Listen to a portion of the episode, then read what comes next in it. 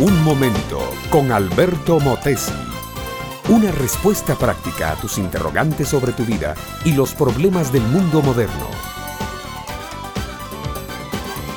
El sol de un color rojo encendido había comenzado a levantar sus anclas y comenzaba a perderse en el horizonte de un mar de nubes que subían detrás de los montes. Aquel era un día especial. Toda la gente se había ido a sus casas y adentro se respiraba un clima de pertenencia, de ser especial, de ser escogido, de ser tomado en cuenta.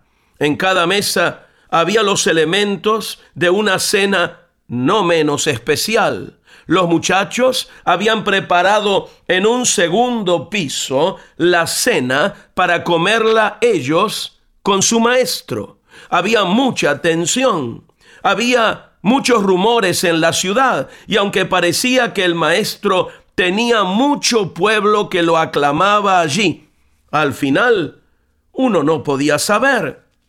Tantas veces aquel pueblo había cambiado sus opiniones que no se podía estar seguro, pero entre ellos no era así. Entre ellos no podía haber traidores. Todos eran leales y fieles al Maestro y a sus enseñanzas. Al menos eso es lo que ellos creían. De pronto el Maestro se puso de pie y le dijo a uno de sus alumnos, Pedro, el diablo te ha pedido para zarandearte, pero yo he rogado al Padre para que tu fe no falte y volviéndose a los demás les dijo, todos ustedes se van a avergonzar de mí.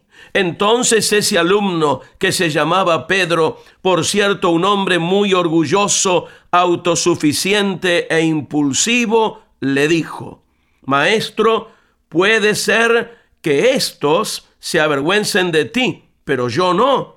Es más, si es necesario ir hasta la muerte contigo, cuenta conmigo, yo iré. Entonces el maestro le respondió, Pedro, antes de que el gallo cante dos veces, tú me habrás negado tres veces. En efecto, el maestro fue traicionado por uno de sus alumnos que lo vendió. Fue capturado y llevado a ser juzgado como un vulgar delincuente.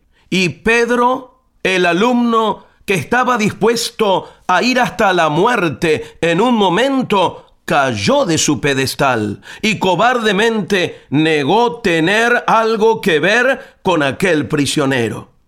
Mi amiga, mi amigo, ese maestro hoy día sigue siendo negado por miles, miles de seres humanos que no quieren reconocer que Él es el único camino hacia la vida eterna y hacia el encuentro personal y cotidiano con Dios con las actitudes, con las palabras, con los hechos de la vida diaria, se niega conocer a Jesús. Y si por casualidad se tiene una religión, es solamente eso.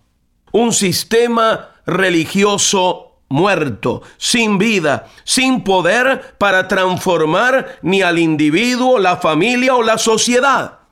Tú puedes ser parte de los discípulos fieles, los que no lo niegan. Reconócelo ahora como tu Señor, como tu Salvador e ingresarás en las filas de los fieles y de los que pueden vivir con destino terrenal y eterno.